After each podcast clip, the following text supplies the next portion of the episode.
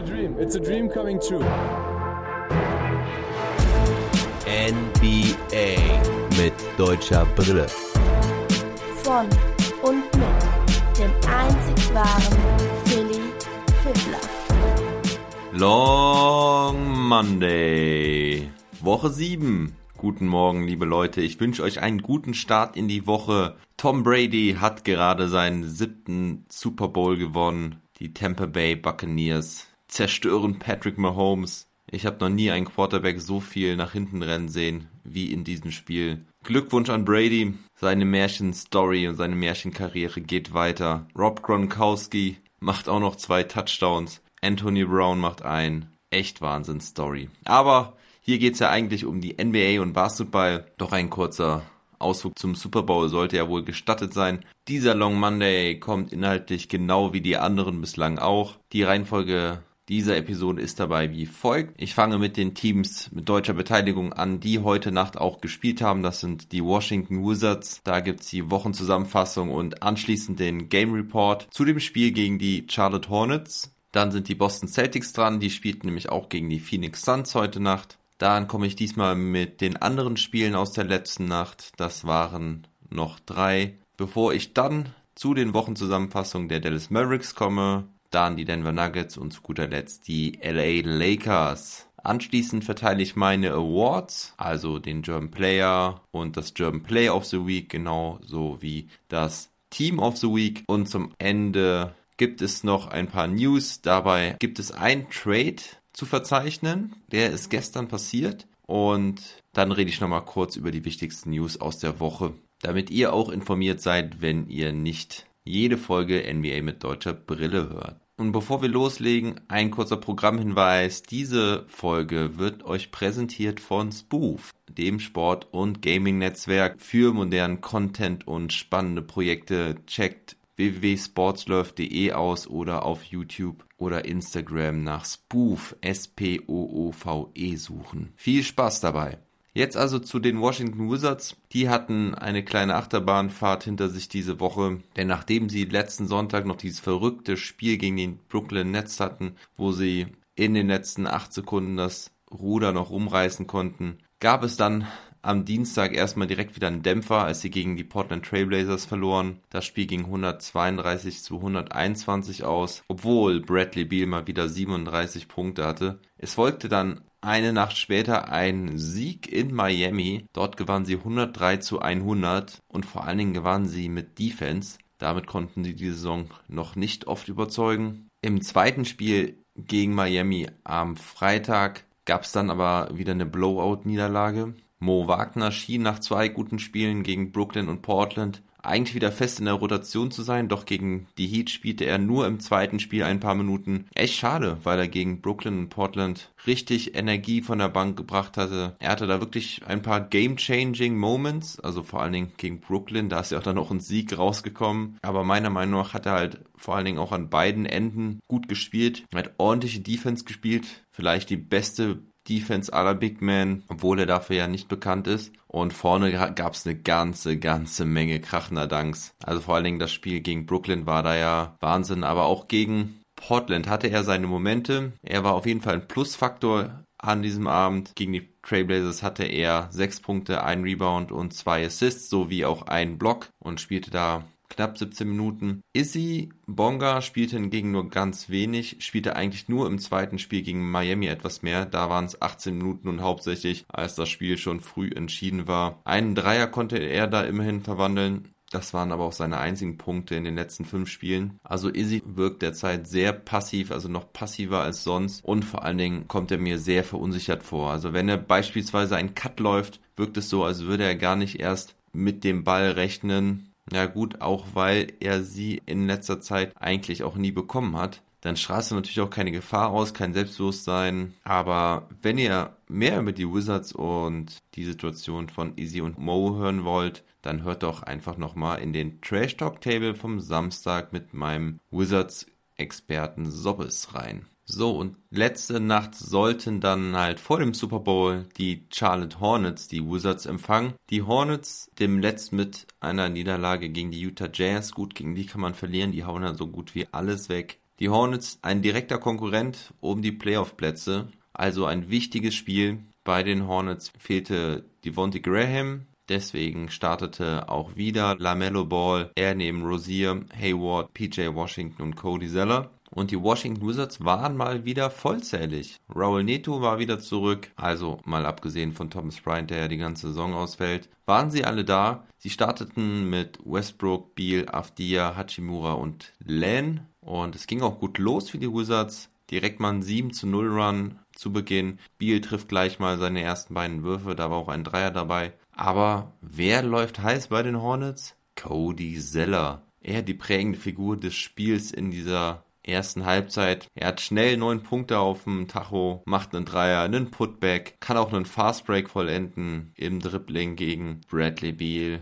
Alex Lan macht da allerdings auch nicht den besten Job defensiv. Enttäuschend, weil er ja in die Starting Five berufen wurde. Aber als dann auch Robin Lopez reinkommt, kann er ihn vorerst nicht stoppen. Dann treffen die Hornets auch noch von außen gut. Hayward mit zwei Dreiern. Monk macht gleich mal seinen ersten Dreierversuch rein. Und auch LaMelo Ball zeigt wieder, dass er die tiefen Dreier treffen kann. 15 zu 27. Immerhin kann die Bank der Wizards was zeigen. Lopez mit drei Hookshots, Bertans mit zwei Dreiern und so können sie den Rückstand auf 31 zu 34 reduzieren nach dem ersten Viertel. Im zweiten Viertel bricht die Defense der Wizards dann aber komplett ein. Viel zu wenig Effort. Die Switches werden viel zu einfach hergegeben. Die Wizards reagieren langsam, sind auf den Füßen und auch in der Birne immer einen Schritt zu spät. Die Schultern hängen runter, die Körpersprache wieder ganz mies. Das Team wirkt wirklich wie paralysiert. Gefühlt können sie keinen einzigen Stop generieren. Was ist da los, muss man sich fragen. Vier Minuten vor der Halbzeit kommt dann Mo Wagner rein.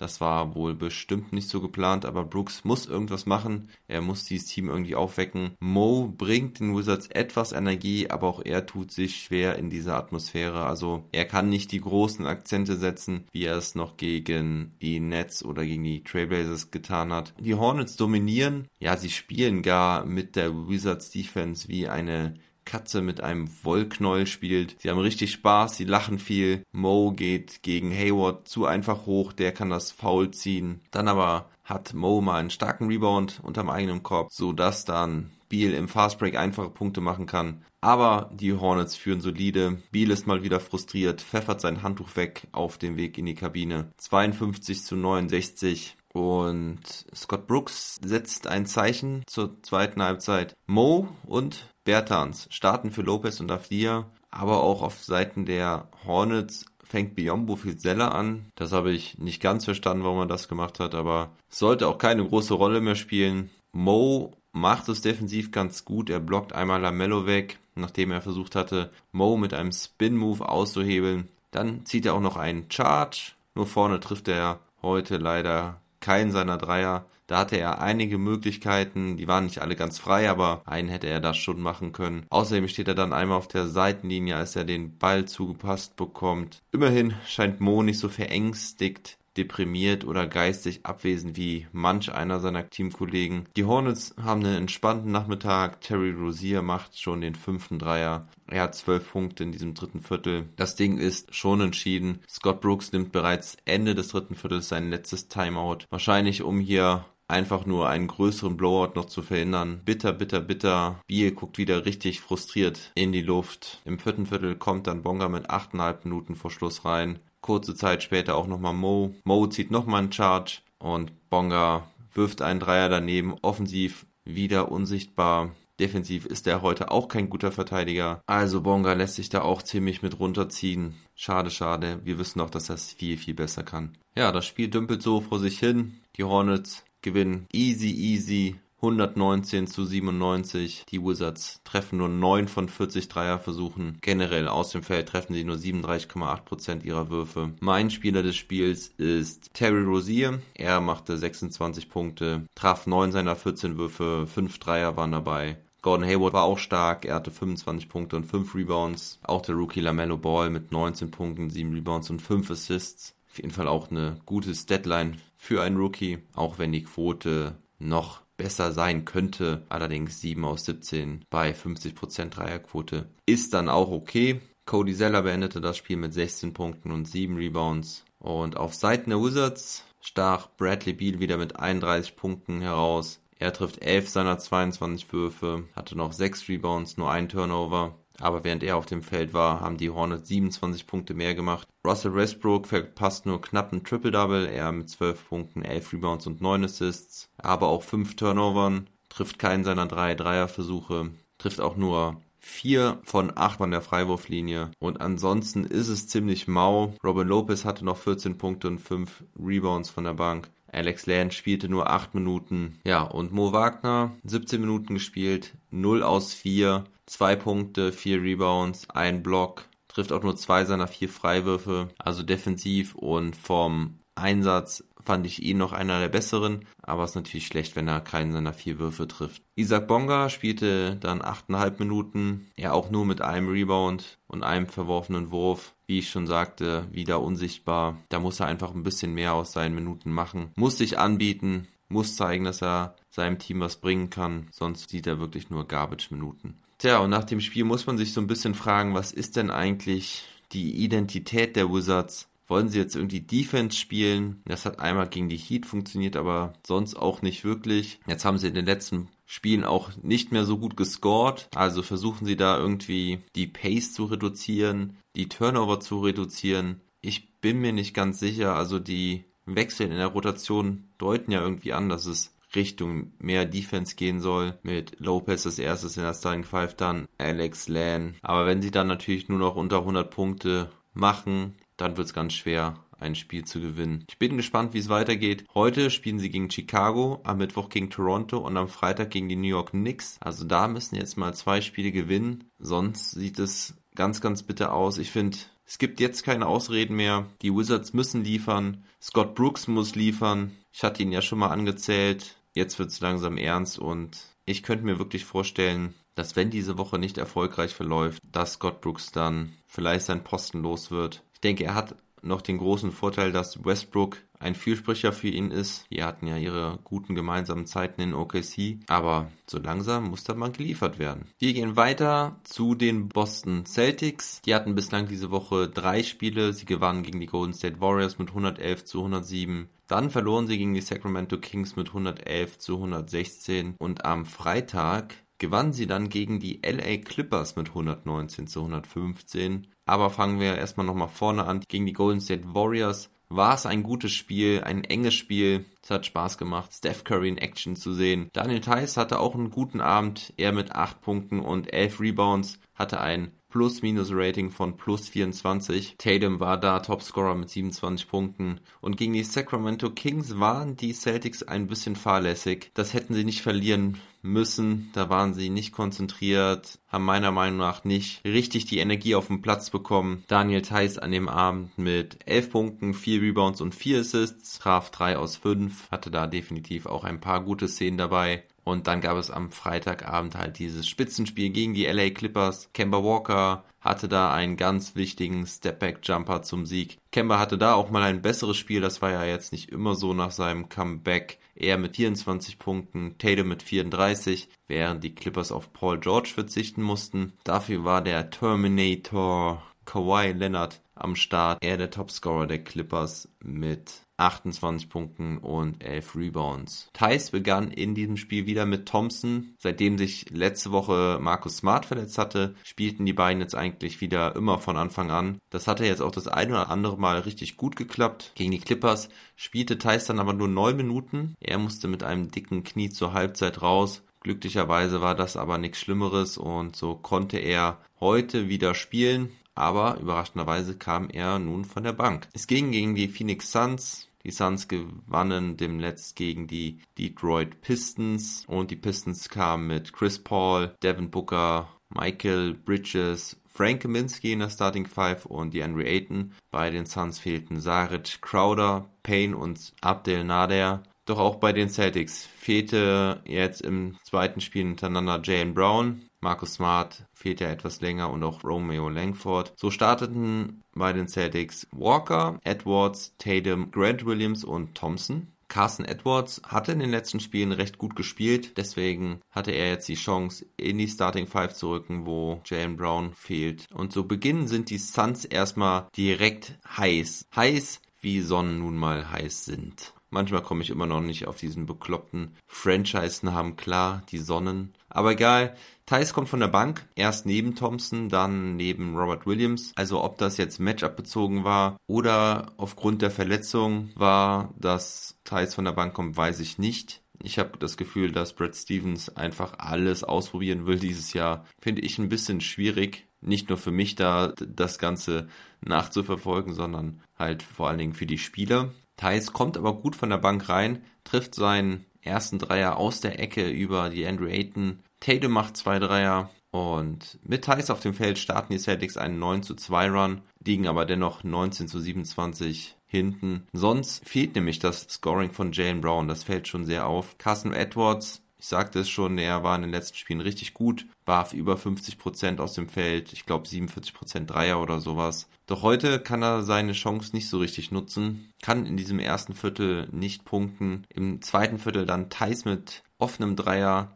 da poppt er vorher gut raus im Zusammenspiel mit Teague. Kurze Zeit später cuttet er gut zum Korb und wird von Kemba bedient. Thais also wieder mega effizient, auch wenn er seinen dritten Dreier dann an den Ring wirft und dann auch einen Midrange-Jumper von der Baseline daneben wirft, ist er immer noch über 50 Prozent. Dann räumt Thais Booker ab, der hatte ihn eigentlich schon geschlagen im 1 gegen 1, aber Thais kommt nochmal zurück und blockt den Runner von Booker. Da zeigt er mal wieder, dass er schnell auf den Beinen ist und die schnellen, kleineren Spieler in dieser Liga nicht mit Thais machen können, was sie wollen. Und insgesamt kommen die Celtics jetzt auch langsam etwas näher ran. Sie würden auch mit, mit ausgeglichenem Punktestand in die Kabine gehen, wenn denn Devin Booker nichts dagegen hätte. Er haut noch einen Dreier gegen drei Verteidiger rein. 49 zu 52 zur Halbzeit. Und im dritten Viertel geht's ähnlich wie im ersten Viertel los. Den Celtics gelingt zunächst nicht viel. Vor allem treffen sie einfach ihre Würfe nicht. Also sie können sich nicht viele gute Würfe rausspielen, aber auch wenn es mal ein Freier ist, gehen die zu selten rein. Die Suns machen defensiv echt einen guten Job. Die Suns sind ja sogar auch Fünfter im Defensive Rating in der Liga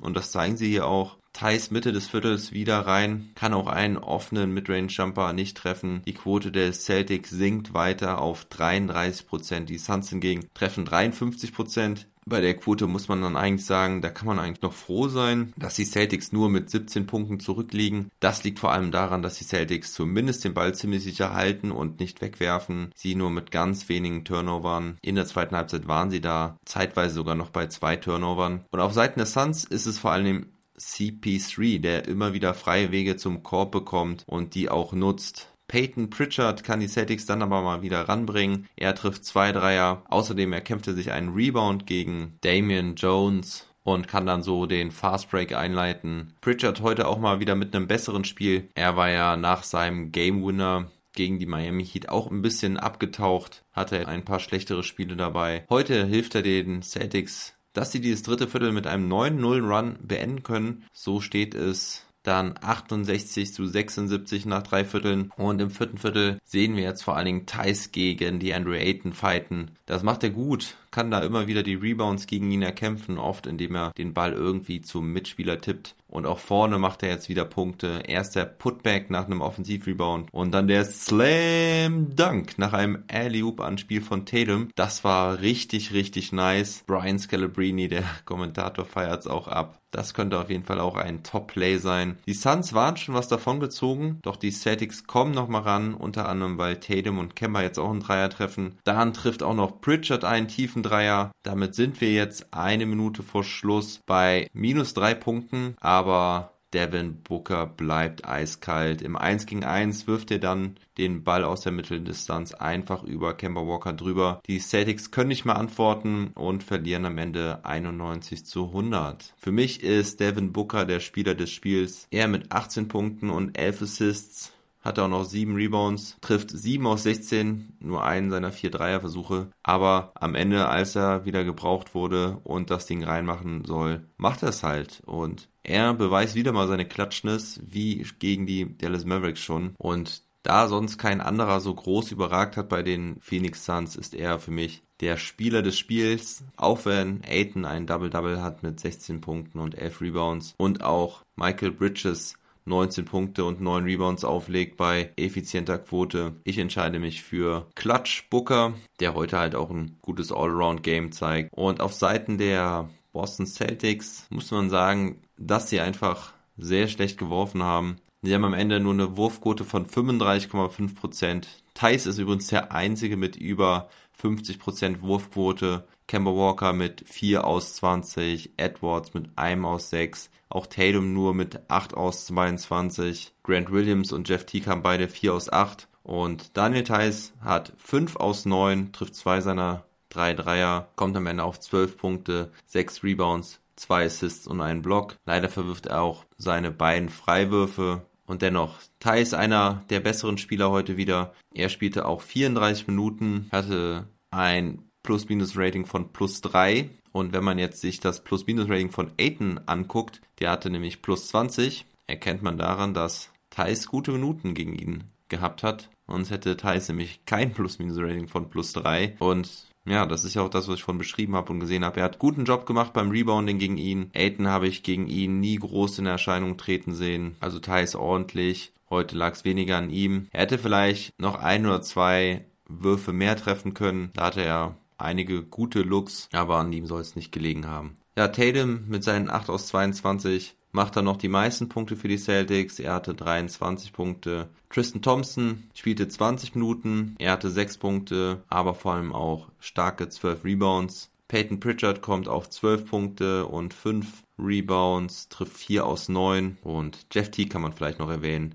der heute auch einen besseren Abend hatte. Er kommt auf 10 Punkte, trifft seine beiden Dreierversuche, wie eben schon gesagt, 4 aus 8. Ja, aber insgesamt zu wenig. Ist ein bisschen schwer für die Celtics Smart und Brown zu kompensieren. Das ist definitiv einer zu viel. Vor allen Dingen, wenn es gegen so ein gutes Team geht wie gegen die Suns. Da fällt ihnen offensiv einfach zu wenig ein. Ich sehe gerade noch, ich habe eben auf jeden Fall bei den Suns noch Cameron Johnson vergessen, der auch starke 17 Punkte hatte. Chris Paul hatte übrigens 15. Und ja, die Celtics spielen am Dienstag gegen die Utah Jazz. Das wird auch wieder nicht einfach. Da hoffen wir mal, dass Jalen Brown wieder dabei ist, sonst sehe ich da keine großen Chancen. Die Jazz spielten auch heute und zwar gegen die Indiana Pacers. Mike Conley spielte nicht, deswegen übernahm Donovan Mitchell ein paar seiner Point Guard Pflichten. Donovan Mitchell hatte 27 Punkte, 9 Rebounds und 11 Assists. Rudy Gobert kam wieder auf ein starkes Double-Double, er mit 16 Punkten und 16 Rebounds, während bei den Indiana Pacers DeMantis Sabonis bester Mann war mit 20 Punkten und 9 Rebounds. Er traf allerdings auch nur 7 aus 19. Dann gewann die Miami Heat gegen die New York Knicks mit 109 zu 103. Jimmy Butler verfehlt nur knapp sein Triple-Double. Er hatte 17 Punkte, 10 Rebounds und 9 Assists auch wenn er nicht gut traf. Er machte 12 Punkte in der zweiten Halbzeit. Adebayo hatte 24 Punkte, 11 Rebounds und 5 Assists. Und Kendrick Nunn ersetzte Goran Dragic, der verletzungsbedingt ausfiel. Kendrick Nunn hatte 16 Punkte. Und auf Seiten der Knicks überragte mal wieder Julius Randle, er mit 26 Punkten und 13 Rebounds. Und da ist noch Reggie Bullock erwähnenswert. Er machte 7 Dreier für 21 Punkte. Und das letzte Spiel bestritten die Sacramento Kings gegen die LA Clippers. Die Kings gewinnen wieder einmal mit 113 zu 110. Die Aaron Fox hatte 36 Punkte und 7 Assists. Er ist im Moment richtig heiß. Buddy Hield hatte auch noch 22 Punkte und 9 Rebounds, während bei den Clippers Lou Williams Topscorer war. Er hatte 23 Punkte, 5 Rebounds und auch 5 Assists. Kawhi Leonard mit 20 Punkten und 10 Rebounds Beide treffen aber unter 50% ihrer Würfe und daher reicht es dann nicht gegen die Kings. So kommen wir jetzt zu den anderen Teams mit deutscher Brille. Wir starten mit den Dallas Mavericks. Die Mavericks verloren zu Beginn der Woche erstmal gegen die Phoenix Suns. Das war ein echter Heartbreak-Loss in letzter Sekunde in diesem zweiten Spiel gegen die Phoenix Suns. Das erste verloren sie ja schon am Wochenende. Booker machte ein Dreier, zwei Sekunden Verschluss. Ich habe eben noch seine Klatschnis angesprochen. Die hat er da auf jeden Fall auch unter Beweis gestellt. Das war ziemlich bitter, weil die Mavs eigentlich ein gutes Spiel gemacht hatten. Es war auch Maxis erstes Spiel nach seiner Corona-Erkrankung. Da war er noch relativ unauffällig, auch wenn er schon zeigen konnte, dass er wichtig ist für die Dallas Mavericks. Gegen Atlanta sollte sich das ändern. Da traf dann auch Maxi seine ersten Dreier wieder. Das waren auch zwei wichtige im dritten Viertel. So hat er die Mavs mit zurück ins Spiel gebracht. Danach spielten sie dann auch ziemlich stark, vor allem defensiv. Maxi zog am Ende auch nochmal erfolgreich zum Korb und machte wichtige zwei Punkte. Und am Ende ist es Christoph Porzingis, der einen ganz wichtigen Ball zum Sieg reintippt, nachdem Luca einen Korbleger da verlegt hatte.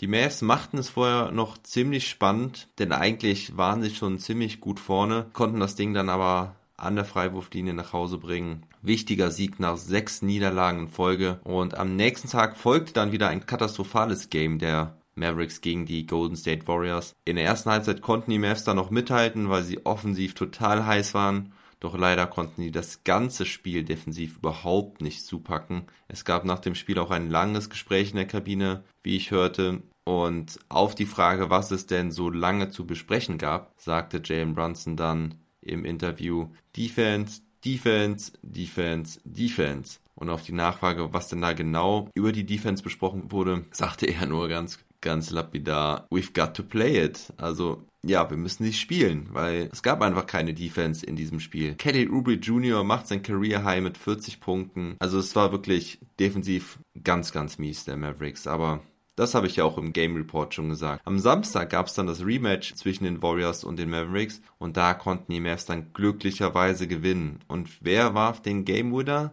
Maxi Kleber. Die Mavs liegen 131 zu 132 zurück. Luca hat mit fünf verbleibenden Sekunden den Ball in der Hand. Er wird dann gedoppelt und er vertraut seinem Mitspieler Maxi. Er wirft ihm den Ball zu und Maxi netzt das Ding aus der Ecke rein. Maxi sowieso mit gutem Spiel. Er hatte 16 Punkte, 8 Rebounds, 4 Assists, traf 4 Dreier bei 9 Versuchen. Aber es war die Show der zwei Magier. Luka Doncic matcht sein Career High von 42 Punkten. Dazu 7 Rebounds und 11 Assists, aber er wird nochmal übertrumpft individuell von Steph Curry. Er hatte nämlich 57 Punkte, trifft 11 Dreier. Richtig starke Leistung wieder von ihm, aber er geht an dem Abend mit einem Loss vom Feld. Tim Hardaway Jr. hatte nur 3 aus 15 getroffen, bekam aber den Defensive Player of the Game Gürtel. Übrigens die Starting Five der Mavs mit Maxi hat in 48 Minuten ein positives Net-Rating von plus 17,6. Also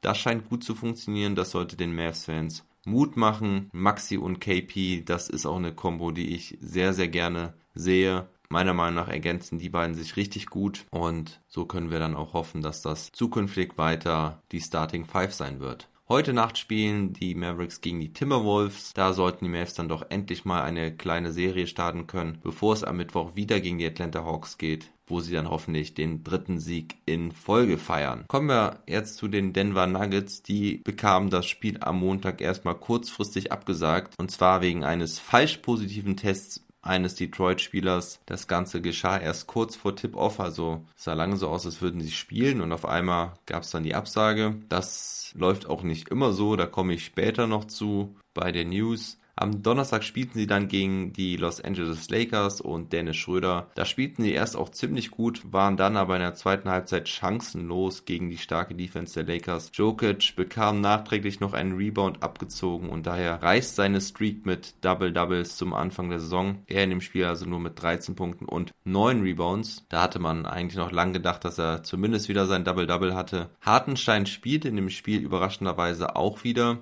nachdem er einige Spiele jetzt überhaupt nicht ran durfte. Er spielte 10 Minuten, hatte 3 Punkte und 4 Rebounds, 1 Assist und 1 Steal und spielte wie der Rest des Teams in der ersten Halbzeit gut und in der zweiten Halbzeit nicht. Das war dann ganz, ganz schlecht. Die Lakers hatten gerade Ende des dritten Viertels ein ganz starken Run und die Nuggets bekamen nichts mehr auf die Kette. Am Samstag spielten die Nuggets dann gegen die Sacramento Kings. Jokic hatte da eine Monsternacht. Er setzt ein neues Career High von 50 Punkten. Dazu hatte er 12 Assists und 8 Rebounds. Also was macht der Mann da bitte alles? Das ist Wahnsinn. Er machte allein 23 Punkte im vierten Viertel und dennoch reichte es nicht. Die Nuggets verlieren gegen die heißen Kings das war ihr sechster Sieg im siebten Spiel. Die Nuggets, also ohne Sieg diese Woche, rutschen auf Platz 6. Heute Nacht können sie ihre Niederlagenserie stoppen. Da spielen sie gegen die Milwaukee Bucks. Das wird also nicht einfach. Und dann kommen wir zu den LA Lakers. Die Lakers spielten am Montag erstmal gegen die Atlanta Hawks. Da gewannen sie 107 zu 99, überzeugen mit starker Defense gegen Trey Young und Co. Ebenso wie auch gerade schon angesprochen, gegen die Nuggets überzeugten sie auch mit guter Defense. das Spiel habe ich eben gar nicht, bei dem Spiel habe ich eben gar nicht den Endstand erwähnt. Das ging 114 zu 93 aus. Am Samstag taten die Lakers sich dann aber wieder deutlich schwerer. Und zwar gegen die Detroit Pistons. Da mussten sie in die doppelte Overtime. Die Pistons, was ein verrücktes Team. Sie sind letzter im Osten. Es ist allerdings ein Team, welches gerade gegen die starken Mannschaften immer ziemlich gut spielt. Sie gewannen bislang gegen die, Achtung, Sixers, Lakers, Celtics, Suns und gegen die Miami Heat. Also das waren die einzigen fünf Siege, die sie bislang hatten. Gegen die schwächeren Mannschaften sehen sie kein Land, aber gegen die starken Mannschaften sind sie am Start und ja, hätten fast auch wieder gegen diese Lakers gewonnen. Aber LeBron James übernimmt am Ende und führt die Lakers zum Sieg. Dennis Schröder hatte eine richtig, richtig starke Woche. Nachdem die letzten Wochen ja eher schlecht waren, war er diese Woche halt wirklich mega gut. Er trifft 20 seiner 28 Feldwurfversuche, trifft alle seine 3 Dreierversuche, trifft alle seine 16 Freiwürfe, hatte 16, 21 und 22 Punkte in den drei Spielen, immer ein positives Plus-Minus-Rating, dazu noch 15 Assists und auch noch richtig gute Defense. Damit hat er sich vor allem beliebt gemacht bei seinen Mitspielern und bei seinem Coach. Da haben wir ihn sehr viel hasseln sehen, viel über den Court fliegen sehen, und wenn du das machst, dann hast du meistens auch, und dann, dann hast du es meistens auch vorne einfacher, weil du dir das Selbstbewusstsein in der Defense holst. Heute Nacht spielen die Lakers dann gegen die OKC Thunder. Gegen die, meine ich, hätten sie die Saison auch schon zweimal gewonnen. Da kann ich mich aber täuschen. So, und wenn wir jetzt zum German Player of the Week kommen, ist es eigentlich ja schon fast klar, wer das wird, nachdem ich ihn gerade so gelobt habe. Ja, es muss Dennis Schröder sein. Richtig gute Woche von ihm. Gerade schon die Zahlen erwähnt die einzigen anderen beiden Spieler, Spieler, die überhaupt in der Verlosung wären, sind Daniel Theiss und Maxi Kleber. Maxi Kleber hat vor allem mit seinem Game Winner da auf sich aufmerksam gemacht. Daniel Theiss hatte eine gute Woche, aber Schröder war richtig, richtig stark. Er für mich die klare Wahl zum German Player of the Week. Dafür geht das German Player of the Week dann an Maxi Kleber. Wir hatten zwar auch ein paar andere schöne Plays dabei, vor allen Dingen der LU Pass von Tatum auf Thais heute Nacht war mega stark. Das war spielerisch auch das schönste Ding. Aber der Dreier von Maxi ist ein Game Winner und damit absolut entscheidend und wichtig. Deswegen geht das German Player of the Week an Maxi. Und dann kommen wir noch zum Team of the Week. Das war auch gar nicht so einfach, denn die Milwaukee Bucks hatten vier Siege diese Woche. Die Utah Jazz hatten vier Siege die Woche. Auch die LA Lakers hatten drei Siege die Woche. Aber Leute, es sind die Sacramento Kings die gerade das Feld von hinten ein bisschen aufräumen. Sie hatten auch vier Siege diese Woche und dann muss man sich mal reinziehen, gegen welche Teams. Erst gegen die Pelicans, dann gegen die Celtics, eine Nacht später dann gegen die Denver Nuggets und dann besiegen sie heute Nacht auch noch die LA Clippers. Also gerade Celtics, Nuggets und Clippers in vier Tagen.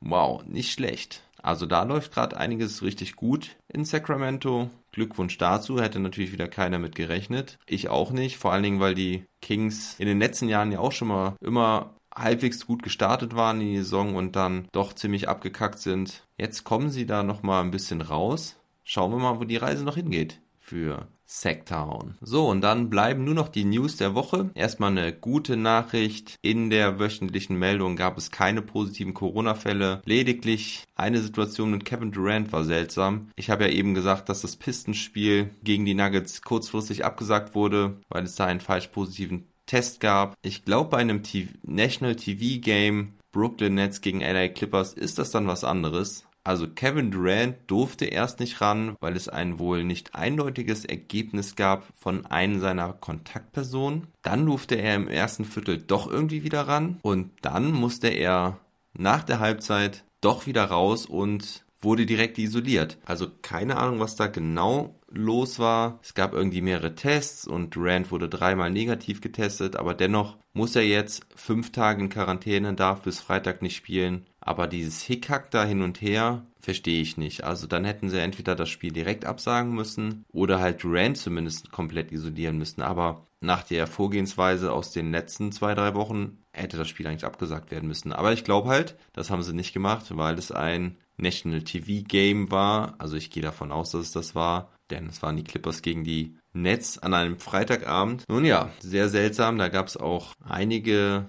Tweets zu diesem Vorfall. Kevin Durant twitterte nur Free Me Also befreit mich aus dieser Situation. Naja, nicht gut gelöst von der NBA, muss ich da sagen. So, und dann haben wir einen Trade zu verzeichnen mit zwei besonderen Spielern. Von dem einen habe ich die ganze Zeit noch das Trikot getragen diese Woche und der andere war auf dem Weg, einer meiner Lieblingsspieler zu werden. Derrick Rose tauscht mit Dennis Smith Jr. das Team. Derrick Rose kehrt also in den Big Apple zurück nach New York in den Madison Square Garden, wo er ja schon mal ein paar Jahre gespielt hat. Das allerdings leider sehr erfolglos. Die Pistons befinden sich ja im Umbruch und können mit Derrick Rose nicht viel anfangen. Und in New York soll er den Knicks helfen, den Playoff-Traum doch dieses Jahr irgendwie wahrzumachen. Die Pistons nehmen Dennis Smith Jr. auf, hoffen, dass er da vielleicht im neuen Umfeld doch noch sein Potenzial abrufen kann, welches man auf dem College bei ihm sehen konnte. Pistons kriegen noch einen Second Round Pick obendrauf. Ja, für die Knicks auf jeden Fall ein guter Trade, weil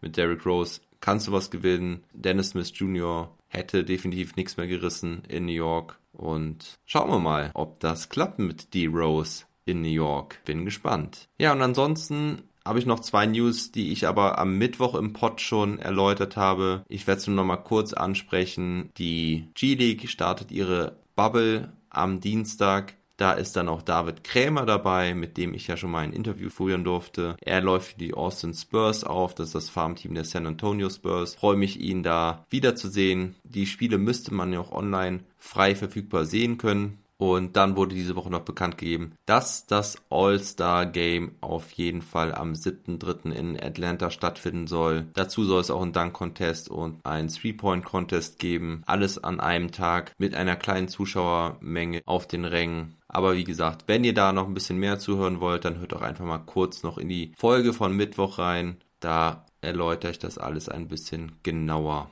Ja, das war's mit dem Long Monday. Morgen gibt's den nächsten Daily Pod. Da gibt's vier Spiele mit deutscher Beteiligung. Da muss ich mich auf jeden Fall wieder auf ein paar fokussieren. Und die drei folgenden Tage gibt's natürlich dann auch immer den Daily. Und ich versuche diese Woche dann auch noch den Trash Talk Table mit Knack Attack reinzuholen. Ist nur alles nicht immer so ganz einfach unter der Woche. Aber ich werde es versuchen. Ich wünsche euch auf jeden Fall eine gute Woche. Freue mich auf jedes Feedback von euch. Ihr könnt mit beeinflussen, wie sich dieser Podcast entwickelt, was ich in meine Folgen bringe, was wollt ihr hören. Ihr könnt es mir schreiben. Also, bleibt gesund und munter und never stop ballin'.